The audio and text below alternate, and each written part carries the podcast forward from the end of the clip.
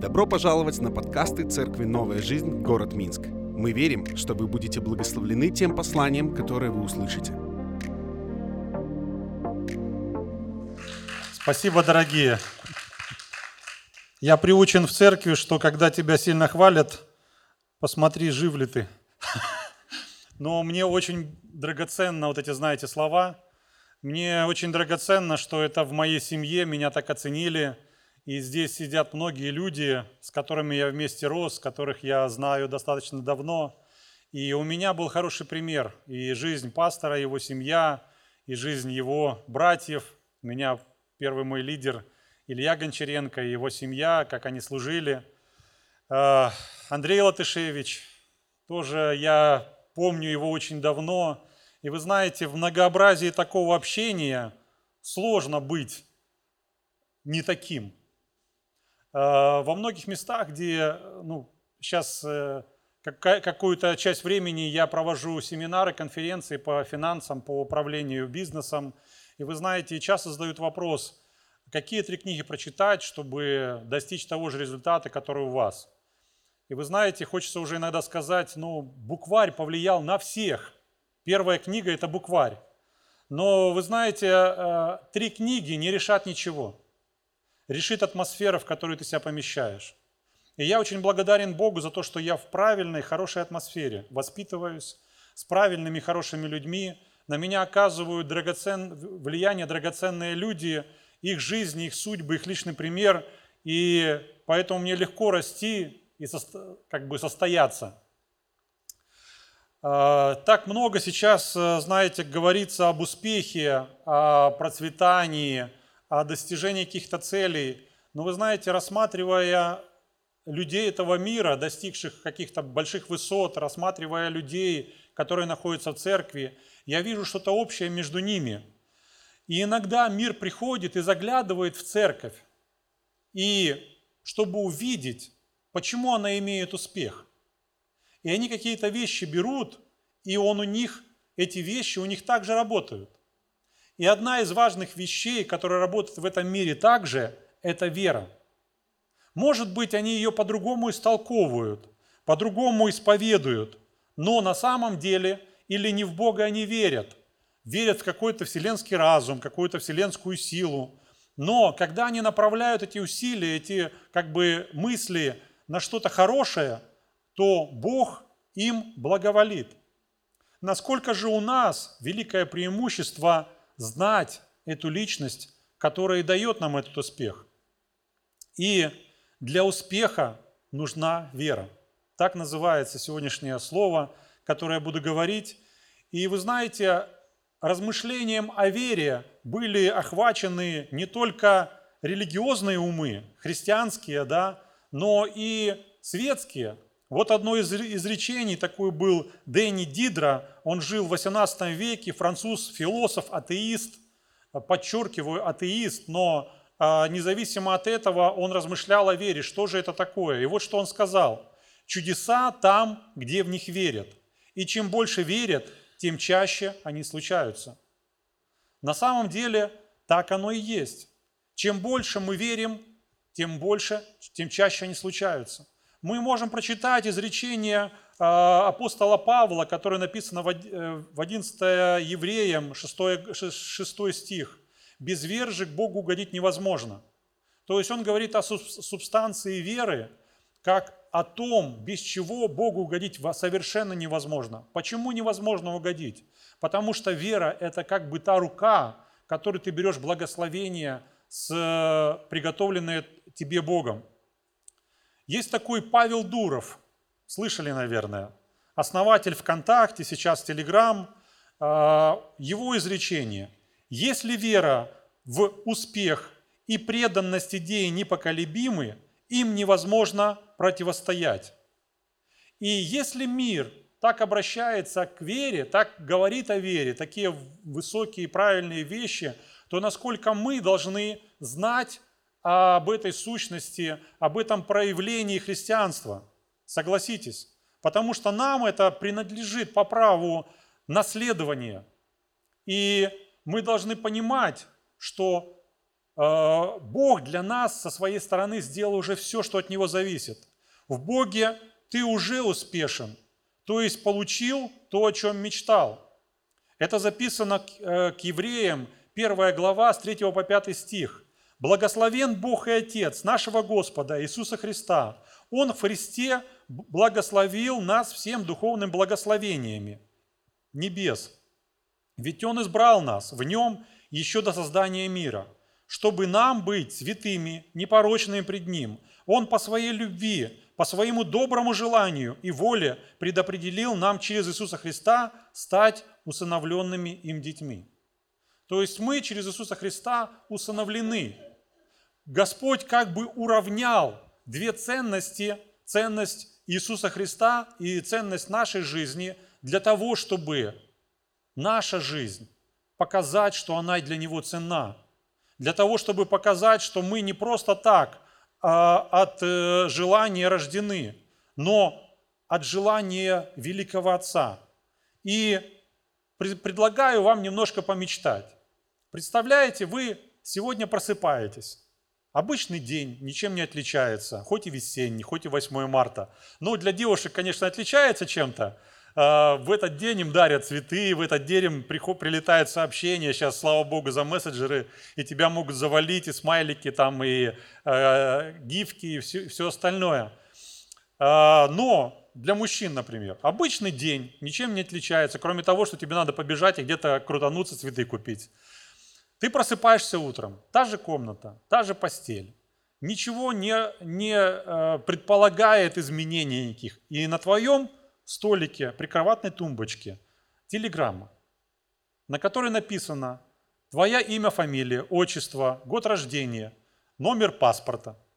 И написано, что президент Америки Трамп э, по своему сугубому желанию захотел тебя усыновить с этого дня – ну как, ну ощущения поменяются немножко от ожидания от этого дня. Согласитесь? Как вы предполагаете, как может пройти ваш день тогда? А, изменится ли, же, ли формат передвижения по городу? Вот ты усыновлен президентом Америки, Трампом, кроме того, мультимиллиардером, кроме того, а, то есть ты усыновлен со всеми почестями, возможностями, званиями. Передвижение по городу, скорее всего, поменяется пища на твоем столе поменяется? Или вообще зачем есть дома тогда, да, если такие возможности? Надо ли ходить в школу, в институт? Но ну, многие скажут, а зачем уже и так как бы жизнь состоялась? Надо ли думать, готовиться к рабочему дню, к понедельнику? Зачем? То есть многие вещи, которые для тебя были бременем еще вчера, для тебя станут ничего не значащим каким-то ну, элементом жизни после этой телеграммы. Согласитесь. Жизнь может кардинально перемениться. И к такой естественной форме мы, знаете, мы как-то переживаем, какой-то эмоциональный подъем испытываем. Но вот тот стих, который я прочитал перед этим, ведь Господь, Он не Трамп, Он не Александр Григорьевич, он не Уоррен Баффин, он не Билл Гейтс, он гораздо богаче, могущественнее. Знаете, почему, э, только что его отличает? Что он знает, к чему могут привести те блага, которые он может тебе дать в бесконечном количестве. Он знает твою природу, он знает, сможешь ли ты это понести или нет. Он не хочет, чтобы в твоей жизни телега становилась перед лошадью. То есть лошадь – это знание, а телега – это возможности. Мы иногда, размышляя о финансах, думаем, что мы уже способны. Но твою способность иметь какие-то финансы показывает на сегодняшний день твой карман. Подумай на основании своего кармана. Скорее всего, я знаю столько, сколько есть в моем кармане – или я могу применить те знания так, как лежит в моем кармане. Я сейчас э, просто привожу простые примеры. Ведь для того, чтобы отремонтировать машину, дом, зубы, мы ищем специалиста. Согласитесь? Никто не, не идет к зеркалу и сбор машинкой и не говорит, сейчас я зубки полечу себе. Нет, мы ищем специалиста. Такая же финансы, такая же область, в которой нам нужен специалист, чтобы чему-то научиться. И когда ты ожидаешь просто финансов в свою жизнь, но не ищешь знаний, тогда это может быть принести большую проблему для тебя. Извините, отступил от, от темы, но э, если нам подумать, понять, принять для себя, что мы усыновлены великим Богом, тогда мы должны по-другому размышлять о себе, размышлять о своей жизни. Мы можем уже сегодня, возможно, не в финансовой сфере, возможно, не поддерживая кого-то финансово в том мере, в которой бы мы хотели, возможно, не выдавая такие чаевые, как, знаете, а, таксист подвозит парня молодого к дому, и тот дает ему 100 долларов. На следующий день подвозит его отца, Билла Гейтса, и тот дает ему 5 долларов чаевых. Он говорит, слушайте, как-то я не понял, вчера вашего сына подвозил, он 100 долларов на чай дал, а вы всего лишь 5. Он говорит, ну так ему легко, у него папа миллиардер, а у меня простой учитель. И вы знаете, а, возможно, ты не можешь сегодня дать столько, сколько ты хотел, но ты можешь дать столько, сколько ты можешь. Возможно, ты не можешь в финансовой степени послужить так, как ты хотел, но ты можешь временем своим послужить, но ты можешь руками своим послужить, но ты можешь поддержать кого-нибудь просто словом, позвонив кому-то и сказав доброе слово, помолившись о ком-то, получив какое-то, знаете, слово знания в свое сердце и сказав ему – что-то ободряющее слово. Особенно, когда у нас есть такая, знаете, э, возможность поздравить с праздником, э, чтобы всплыли наши отношения когда-то надорванные с нашими родственниками. И сейчас мы можем уже, не, возможно, не имея физических каких-то возможностей новых, имея просто те возможности, которые прежде были, уже сейчас начать что-то делать. Я знаю э, не понаслышке о жизнях успешных людей, которые есть в нашей церкви.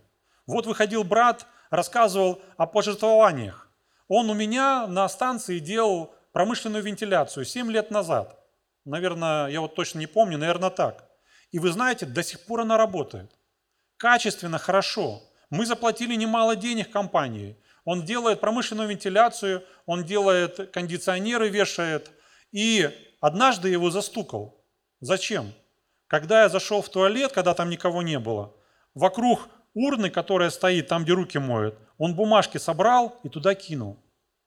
И вы знаете, вот такие, из таких моментов складывается сердце и успех. Из таких моментов складывается посвящение. Люди, делая такое, такие вещи, они как раз таки вот в этот момент сдают свой экзамен – на, ту, на способность носить когда-то огромное состояние, огромные возможности. И я знаю Андрея Латышевича, расскажу сейчас немножко о тебе, брат.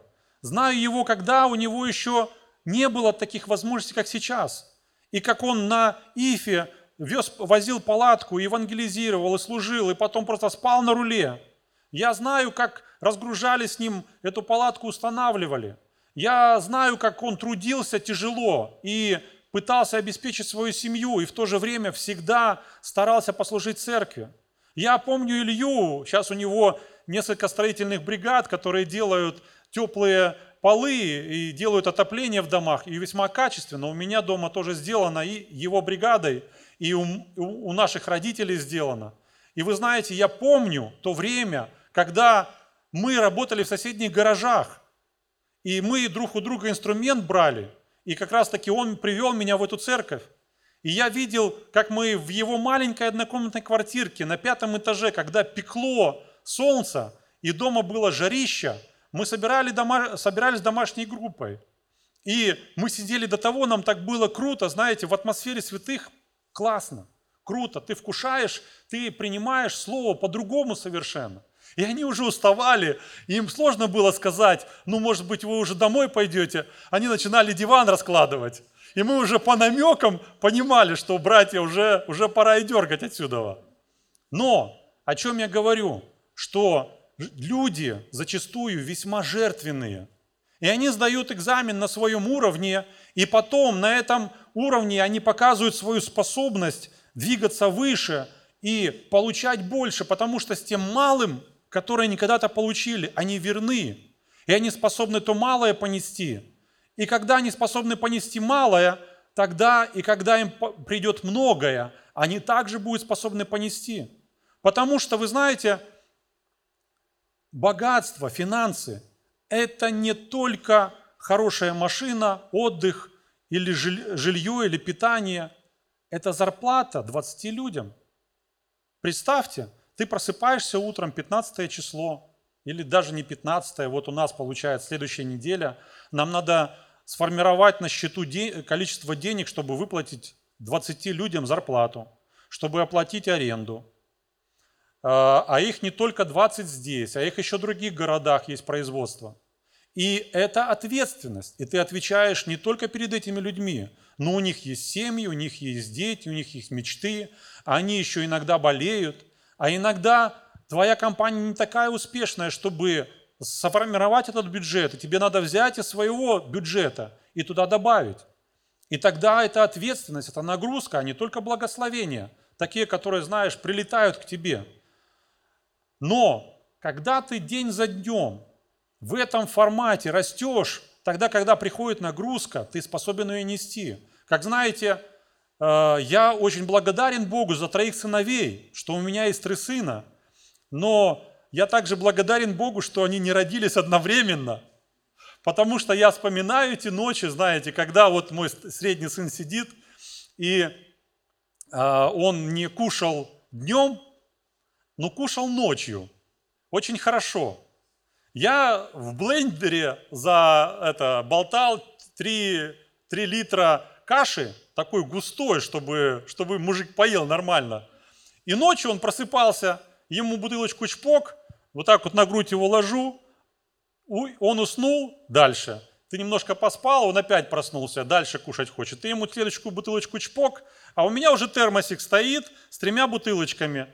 То есть ты его ночью покормил, и днем ребенок счастливый, только утром проснулся и литр компота выпил. И хорошо иметь трех сыновей, но хорошо, что тогда, потому что тогда трое одновременно, вот сложно, сложнее было бы. Бог дает возможность по силам. Бог дает возможности по нашему разумению, по тому, как мы можем понести. Я знаю, такой брат хороший, пересекался с ним несколько раз, Сергей Терехов. Не Терех, который у нас брат был, а Терехов в, в России, он сейчас епископ э, над несколькими церквями, он стал миллионером долларовым в 30 лет. Он занимается металлом. И вы знаете, э, еще до того, когда он стал весьма успешным человеком, у него была мечта сделать теплый дом, чтобы заботиться о неимущих людях. И он сделал этот теплый дом, и он служит там своей семьей. И такая комичная история одна, мне про него рассказывали. Э, люди без Э, определенного места жительства, пришли кушать. И один э, видит, что он со своими детьми разносит кушать этим ребятам. И один такой сидит и кричит ему, слышь, и мне супа принеси. Тут, да, сейчас принесу. И хлеба там захвати два кусочка. Понял? Ну да, понял, хорошо. И напротив его мужик сидит, тоже так, он, он с ним, это, тот ему говорит, ты что так, ну, борзо разговариваешь? Он говорит, а что такое? Пускай прислуга служит. Он говорит, это хозяин, который все вот это оплачивает. И ему не пренебрежительно вот это сделать. Знаете? И Бог может тогда доверить ему вот эту возможность, потому что он когда-то на своем уровне он сдавал и сдал этот экзамен благополучием тем, который он имел. Он сдал этот экзамен, когда что-то мог малое, и в этом малом был верен. Восполнение не приходит на нужду. Если бы восполнение приходило на нужду, тогда Африка и Индия были бы самыми успешными частями света. Восполнение приходит на веру. Вера – это как та рука, которая простирается из видимого мира в невидимый и берет что-то оттуда. Не смешивайте свою работу и Божью. У чуда есть два Творца. Мы вместе с Богом творим чудеса на этой земле. От Марка 11 глава, с 24 стиха записано. «Поэтому говорю вам, о чем бы вы ни молились и чего бы не просили, верьте, что вы уже получили это, и будет вам». Наша задача – верить. Наша задача – принимать. Его задача – проявлять. Не наша задача, э, чтобы это проявилось. Это Он сделает. Мы не можем проявить из невидимого мира в видимый. Это Он сделает. Наша задача принимать и верить, что это в нашей жизни произойдет. Не на, нам не надо искать проявления, нам не надо беспокоиться, нам не надо спрашивать, ну когда же, ну где же. Нам не надо, знаете, паниковать и бегать. Или бегать за теми, у которых какой-то успех получился, и сейчас я тоже этим займусь, и у меня также успех получится. Лучше удели время наедине с Богом, и Он тебя научит, где твоя злачная пажить, где тебе, э, куда тебе ходить, чтобы ты получил свою победу. Были ли вы когда-нибудь в общении у рыбаков? Я попадал однажды, знаете, в машину, и все разговоры, о которых они разговаривали, это было все о рыбе. И о, о рыбе были разговоры не что, вот я даже не надеюсь, я просто немножко ожидаю поймать хоть какую-то рыбешку. Ни разу такого не слышал. Все хвалились или прошлыми заслугами, или хвалились, какие у них снасти есть, чтобы поймать новую рыбку. Я думаю, знаете, даже э, Петр и, и Андрей, они были выбраны по тому, что они рыбаки. Я думаю, рыбаки – это одни из самых верующих людей. У меня э, э, муж моей, ой, э, отец моей жены э, рыбак, и э, мой отчим рыбак. И у них столько общих разговоров есть, и у них э, такие жертвы они готовы приносить, чтобы э, вот эту, знаете, получить очередной раз свершение своей э, надежды. Они готовы в 4 утра просыпаться, ехать куда-то за 3-9 земель, сидеть с этой удочкой. Удочка же должна быть непростая тоже, а там снасти разные, а там наживка, а там еще неизвестно что. Я в этих даже вещах не разбираюсь, меня это не цепляет сильно, но они готовы. Даже, знаете, я сталкивался, когда человек, мужик выпивает – но он готов от своей выпивки какую-то часть отделить, чтобы купить удочку, снасти. Почему это происходит? Потому что они верят, что имея, сделав все от них возможное, и когда они приедут в то место, где есть какая-то вода, то, скорее всего, в этой какой-то воде есть какая-то рыба. И какую-то рыбу они оттуда выловят – но как происходит процесс ловли? Ведь они ее не видят. Ведь ничего не подтверждает, что сегодня будет удачный день. Независимо от того, какая погода, время года, э, локация, можно ловить или нельзя ловить. Потому что я, я однажды поехал в то место, меня друг подговорил, слушай, давай, Леша, съездим на рыбалку. Ну, я говорю, ну, ну ладно, давай. И мы едем на, на мотоцикле на рыбалку, и я потом в какой-то момент понимаю, а у нас же удочек даже нету. Я говорю, а как бы, а удочки надо же на рыбалку вести. Он говорит, да, не беспокойся, все нормально, на месте решим. И вот мы приезжаем на озеро. Все нормально, озеро как озеро. Рыбаки где-то по камышам сидят. Он тоже одел такой, знаете, офицерский э, языка вот до сюда, до горлышка. Я думаю, чего? А я в обычной одежде, деревенский парень. Э, выломали какие-то палки, он из кармана достал леску, крючок какую-то. Я говорю, а где червяки, там наживка какая-то? Он говорит, да не надо тут, ты что? Только, говорит, закидывай и вытаскивай.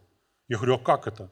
Ну, я тебе покажу сейчас. И вот я закинул, он берет песка, сыпанул, И там как начало кишить, я, какое чудо, думаю, так легко рыбу ловить. Я раз выдергиваю, опа, карась такой хороший. А он в камыши, короче, и там сел, его не видно. Подъезжает УАЗик через какое-то время. Оказалось, это рыб, рыбхоз. Да, я-то не знал, что там ловить нельзя.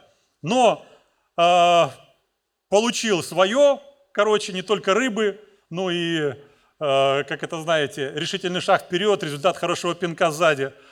Э, получил свое, драпанул оттуда вам. Но я понял, что рыбаки – это те люди, которые готовы ловить в, любое время, дня и ночи, э, года, суток, места, можно или нельзя.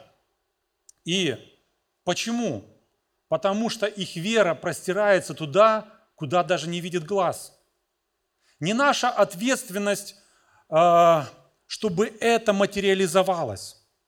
Но наша ответственность быть готовым и наша ответственность э, подготовиться, чтобы, как написано, вот Марка, да, мы прочитали, 24 стих, то есть здесь поручение для нас – молиться, просить, верить. Я верю, что получаю сейчас. Я верю в Духе нужно понимать, что физический мир немножко тормознутый. В духовном это уже произошло, а физически он не всегда догоняет духовный мир. Поэтому Господь даже говорит в духовном мире Слово, и только после этого это образуется в материальном мире. Духовный мир не поспевает, ой, материальный мир не, поспеха, не поспевает за духовным. Нам надо быть готовым к тому, что надо духовно подготовиться, внутренне подготовиться, помолиться, закрыться в тайную комнату, почитать Слово Божье. И обязательно произойдет чудо. Вера – удочка, которую мы закидываем из видимого мира в невидимый. И оттуда вытягиваем из невидимого мира в видимый. То, что нам необходимо. Если тебе надо исцеление, финансы, клиентов, взаимоотношения в семье, чтобы наладились, ты можешь закидывать эту удочку.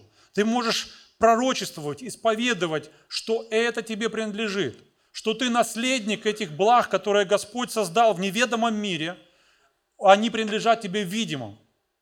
Когда я приезжаю к своей маме, вы знаете, я, у меня очень такой хороший год был, с 44 по 45 когда мне исполнилось 44, в этот день я пробежал 7 километров первый раз в жизни после школы. Я в школе столько не бегал. Но вот я пробежал, и за этот год, период, я скинул 11 килограмм. Я верю, что вы так же рады, как и я и моя семья. А, и я в хорошей форме. Но вы знаете, это не произошло бы, если б я не делал то, что от меня зависит. Не произошло бы материальное благословение в моей жизни, если б я просто сидел дома и исповедовал, а не исповедовав, пошел и начал делать то, что может рука моя.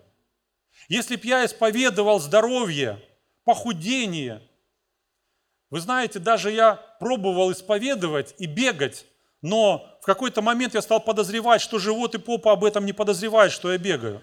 Поэтому я понял, что надо еще на диету сесть. И я нашел диетолога, компетентного человека, обратился к его компетенции, он мне составил меню. И на основании этого меню получился определенный результат. Был ли я благословлен до этого? Да и аминь. Хотел ли Бог, чтобы я был в хорошей физической форме? Да и аминь. Но Он не будет делать все за нас. Он также на нас оставляет определенную ответственность. Итак, э, приезжаю когда к маме, и какой бы я ни был руководим диетой, мама наготавливает на стол блинчики, салатики, курочку. И вы знаете, и все меркнет. Да простит меня диетолог тогда. Потому что мамины блинчики, мамина курочка, она просто неимоверно вкусная. И мама старается. Мама, кроме продуктов, вкладывает свою любовь и сердце в это. Понимаешь? И поэтому это так вкусно. И ты можешь маму огорчить. Когда? когда ты приехал и ни к чему не прикоснулся. И иногда так выглядит наша духовная жизнь, что Господь накрыл для нас стол. Он положил исцеление, Он положил материальное благословение, Он положил хорошее взаимоотношение тебя и ребенка, тебя и жены. И ты не приходишь и не вкушаешь вот это. Ты не почитаешь себя достойным. У моей мамы есть собака и несколько котов. И вы знаете, коты непростые. Они не просто под столом сидят и шкрябают тебя за ногу, дай нам какую-то крошечку. Нет. У нас такой, у мамы стол, такой кухонный гарнитур, и он садится рядом со мной на, этом, на лавочке. Наглая морда. Садится, но не наглее, чем можно. Потому что, знаете, как один брат говорил, я, говорит, захожу в свою комнату, э, в лагере мы были вместе с ним, и он говорит, и вижу, на моей постели лежит летающий кот. Я говорю, как это летающий? Он говорит, только меня увидел, сразу полетел. То есть кот знает, когда он может стать летающим, ему этого не хочется, поэтому он ограничивается лавочкой, дальше не лезет. Но когда он из-под стола залез на лавочку, то возможность получить более вкусный кусочек – она стала более очевидной. Не просто крошка под стол упала, но уже и мяско дадут. Понимаете? Она можно не как коту и собачке сидеть под столом и выпрашивать что-то. Нам можно прийти за отцовский стол и сесть, и вкушать вот эти блага, которые он для нас приготовил. Это нам принадлежит по праву отцовства, потому что он наш отец, любящий и заботливый. Вы знаете, я переживал в своей жизни предательство своего родного отца. Он предал меня два раза. Когда, первый раз, когда развелся, потом с мамой, потом, когда он приехал, а, какой, несколько дней побыл с нами, уехал, говорит, я поеду за документами и больше не вернулся. А мне так хотелось пообщаться с ним. А мне так хотелось прийти к кому-то и, вы знаете, попросить, заступись за меня. А я такого не имел. Но наш любящий Небесный Отец, Он не такой. Когда ты имеешь какую-то проблему, когда ты имеешь какую-то своей жизни непонятку, ты всегда можешь прийти к Нему и попросить этого, знаете, назидания, помощи, поддержки. И Он не скроется. Он не убежит куда-то за 3-9 земель. Он придет в то же самое место и поддержит тебя и поможет тебе. У меня было, знаете, такое яркое переживание а, – Несколько лет назад, это уже было очень давно, мы церковью ездили в Псков, хор ездил, а, группа, группа прославления, техническая группа. Мы ездили, помогали проводить им праздник церкви, везли туда аппаратуру. И перед тем, как туда поехать, наш церковный автобус мы готовили к поездке. А, технически разно готовили, у него выхлопная система сгнила – и у меня на тот момент был такой микроавтобус «Рафик». Кто знает «Рафик»? Скорая помощь такие были. Сейчас мы узнаем, кто из Советского Союза. Потому что уже в свободной Беларуси их нету, уже «Газели». Итак, у меня был «Рафик». А, Зеленый такой, на 11 мест, длинный микроавтобусик. Но прав не было. А, но тогда можно было ставить У впереди, под лобовое стекло сзади У, садить человека с пятилетним стажем и ездить, якобы ты а, получаешь навыки вождения. И я так и ездил. И вот мы в этот день готовили микроавтобус к выезду. А, на моей машине мы поехали, купили длиннющую трубу, сварили выхлопную систему. Мы работали до 12 вечера. Мы это все делали, делали, сделали. И назад я уже пожалел брата, говорю, едь ты домой, а я уже сам доеду как-нибудь тихо, скромно до своего дома. Никого не буду цеплять, буду соблюдать правила дорожного движения. Но он говорит, ну хорошо. И вот я поехал через город. А, и жил я на Пушкина. А, и перекресток Пушкина-Альшевского я проезжаю, останавливаюсь на светофоре, и сзади в меня въезжает Opel Омега серебристый. И я так опешил, сразу думаю, ну никогда в моей жизни это не было, что делать, я не знаю. Ну вышел, говорю, а как ты так получилось? Он говорит, ну извини, пожалуйста. А потом начал на меня наезжать. Да ты не так стал, да ты не там остановился, да смотри, уже желтый моргает, надо было тебя проехать. Я говорю, да куда же, красный, мор... красный горел. Я, может быть, все правила не знаю, но некоторые цвета я различать умею. Поэтому я остановился, а он не ожидал, что я остановлюсь, чем-то отвлекся и влупил меня в зад. И когда он начал на меня наезжать, что я не там, не так и не, не то, то я думаю, ну какой-то наглец. Я сел в машину и уехал. На следующее утро я взял пассатижи, выровнял все, что у меня там было сзади, и все у меня как было, так и, так и осталось, все нормально. У него там высыпался э, фары, решетка, капот погнулся, то есть парень попал так немало. И утром мы уехали в Псков. И вот мы ехали всю дорогу туда, славили Господа, так классно было, такое общение. Приехали туда, провели эту конференцию. Едем назад, также общаемся, также все круто.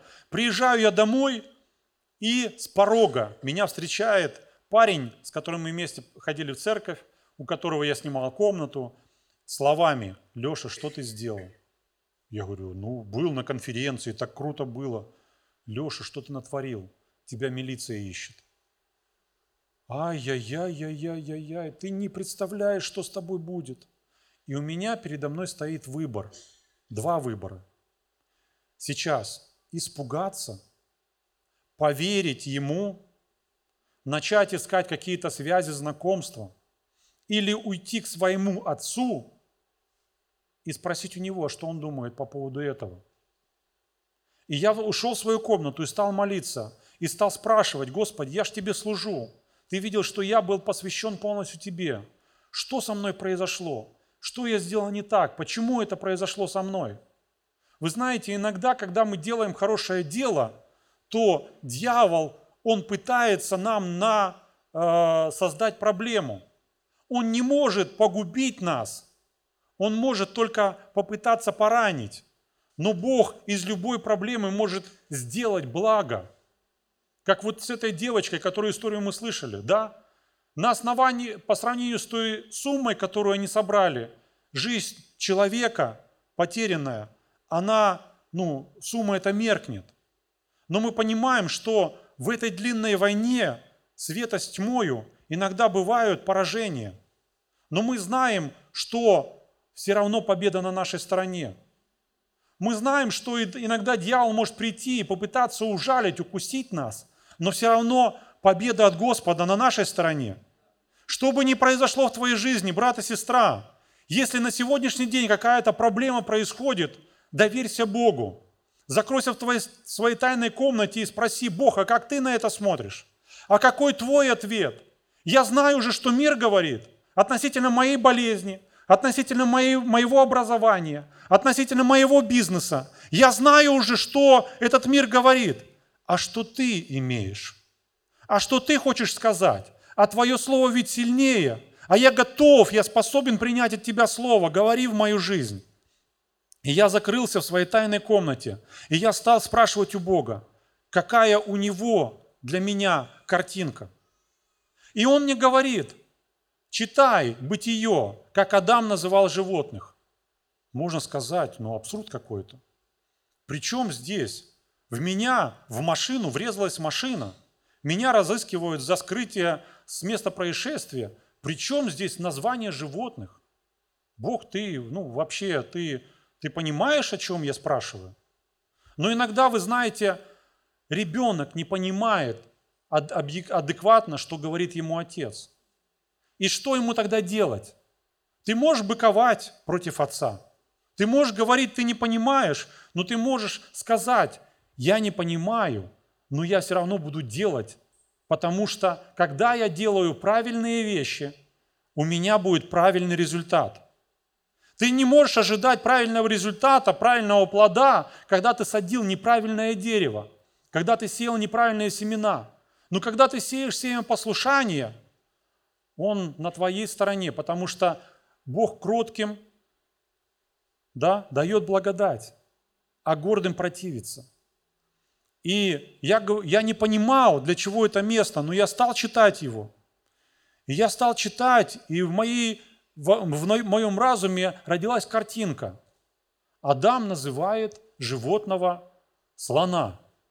И у него раз хобот, и у него раз такие бивни, и у него ноги как столбы, и он такой вес имеет большой.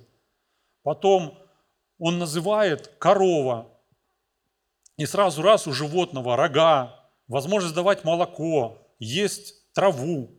И я понял, что на основании того, как называл он животных, им присваивалось какое-то качество. И я понимаю, что я сейчас могу называть ту ситуацию, которая у меня произошла, как я хочу. Понимаете? Великое откровение. У тебя есть творящая сила в твоих словах, в твоих устах. Ты можешь называть ситуацию, как ты хочешь, чтобы она была, а не так, как называет ее мир. И я стал называть эту ситуацию благословением, потому что благословение обязано меня благословить, меня порадовать и печали с собой не принести. Я наз, начал называть благословение. И я нахожусь в своей комнате, я читаю Слово Божье, я называю ситуацию благословением, выхожу потом, и мне опять, Леша, ты позвонил, ты знаешь, что будет. А вот тут э, товарищ не позвонил, а вот тот товарищ, за ним приехали, а вот там произошла такая-то проблема, и у меня опять выбор. Мне испугаться, мне поверить ему или вернуться в тайную комнату и опять разговаривать с Богом. И разговаривай с Богом, пока твой внутренний человек не получит вот это утверждение. И когда я утвердился в этом, я взял трубочку, позвонил. Как раз прошли выходные. И я звоню. Представляюсь, я Языков Алексей Иванович, такого-то года рождения, вы просили, чтобы я позвонил.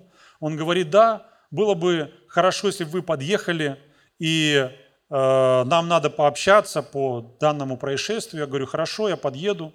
И я приехал такого-то числа в такое-то время. И первый вопрос, который мне был задан с порога, вы же э, права с собой взяли? Я даже не успел подумать, я сказал нет. И я не успел даже обмануть. Если бы он меня спросил, у меня прав не было же. Если бы он меня спросил, права у вас есть, то мне, как христианину, надо было ответить честно, нету. Но так как он меня спросил, вы взяли, ну как я могу взять, если ну, вы не говорили мне взять. То есть я, не получив возможность обдумать ответ, просто выпалил, как, как было. И все. Он сказал, ну ладно, пошлите.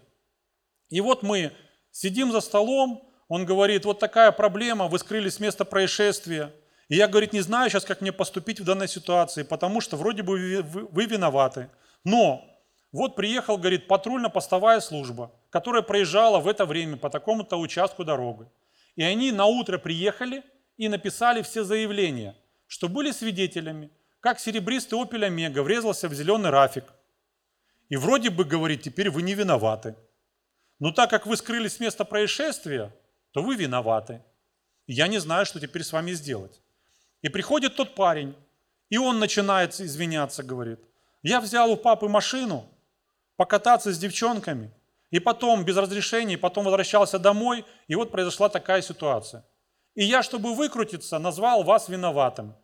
И вызвал полицию, и она вот начала это дело. Простите, пожалуйста. И побыв, вот это, знаете, вот и перед ним, перед инспектором стоит выбор, что сделать. И он говорит, ну так как вы скрылись, а виноваты вы, то с тебя чайник, а с тебя офисный стул. Идите с моих глаз. И вы знаете, кажется, я должен был из этого что-то приобрести, ну, какое-то существенное, да, но когда ты не теряешь, и когда ты приобретаешь такое рабочее откровение, рабочую модель, которая показывает тебе, как взаимодействовать с духовным миром, с Богом, тогда ты приобретаешь что-то великое, огромное. И ты можешь тогда это использовать в разных других ситуациях. Ты можешь это откровение использовать вновь и вновь. И я молился потом этим откровением и за здоровье, и за бизнес. И я пророчествовал ситуациям, я называл ситуацию, чтобы она была благословением для меня. И я получал свою победу. Вы знаете, на удочках есть катушка сверху. И ее, когда ты ловишь рыбочку, рыбку, Тебе не надо просто успокоиться, ты почувствовал поклевку и можешь положить удочку и сказать, ну, рыбка уже на крючке. Если ты так оставишь, она оторвется и уплывет. Тебе надо вытащить ее на берег. Тебе надо мотать эту катушку. Тебе надо делать то, что зависит от тебя. Тебе надо вытаскивать ее. Он даст проявление, а тебе надо дать при, при, принятие. Ты принятие, он проявление. Ты принятие, он проявление. И в итоге из невидимого мира это что-то перейдет в видимый. И ты узнаешь, увидишь лицо своей, э, своего благословения. Морду рыбы ты увидишь точно, если будешь на берегу. Это огромное приобретение жить вот в такой модели. Я очень благодарен, что я получил свою победу в Церкви Божьей, что я состоялся здесь, в такой классной атмосфере, что где бы ни побывал я в прошлом году в Италии, в Англии, Франции, я возвращаюсь в свою родную Белоруссию, в свою родную церковь. И я говорю, вы знаете, есть что-то общее у тех церквей. Тем, в том, что наша церковь, она лучше. В тем, что здесь родные люди, которым я не безразличен и которые мне не безразличны, что Бог здесь, на этой земле, создал такую семью прекрасную. И, дорогой мой, если ты пришел сегодня первый раз, и это слово касается тебя, и ты хочешь приобщиться к этой Божьей семье, я предлагаю сегодня сделать этот выбор. Давайте все встанем. Спасибо, что прослушали проповедь этой недели. Больше о нашей церкви вы можете узнать на нашем сайте newlife.by, а также в наших социальных сетях. Благословенной недели!